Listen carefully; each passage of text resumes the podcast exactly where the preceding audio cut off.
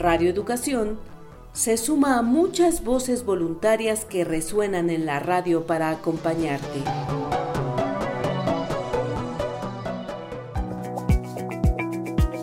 El voluntariado de lectura de Chubut presenta Las otras voces, literatura en cuarentena, producido por Gerardo Siriani y Silvia Contino.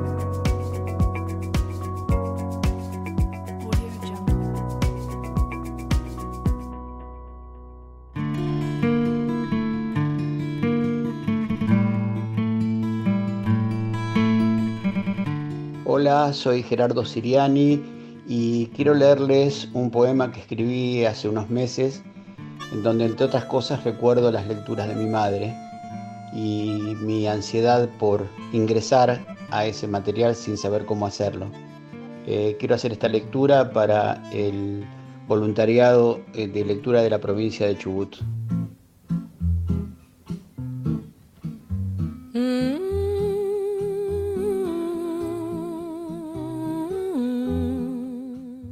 Origen.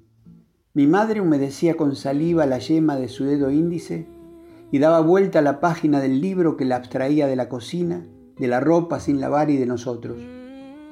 Yo la observaba con admiración.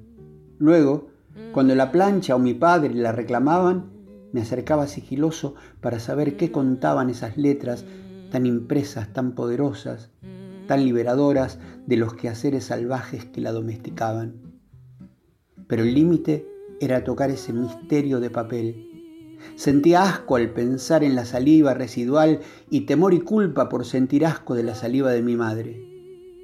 Ella, la gran conservadora, la que resignó incluso su apellido para fundirse en su hombre y su descendencia, feminista ignorada hasta por ella misma en las horas en que solo existían sus libros marcados en saliva de aquí ando yo y no me importa más que el placer, la inmersión, el deseo, las ganas de ser a pesar de los vástagos y el serio sombrero del Señor que juzgaba su atrevimiento, pero en silencio se sometía por un rato. Mi madre, su libro y su libertad temporal marcada en saliva y en silencio. Manhã tão bonita, manhã de um dia feliz que chegou. O sol no céu surgiu e em cada cor brilhou. Voltou o sonho então ao coração.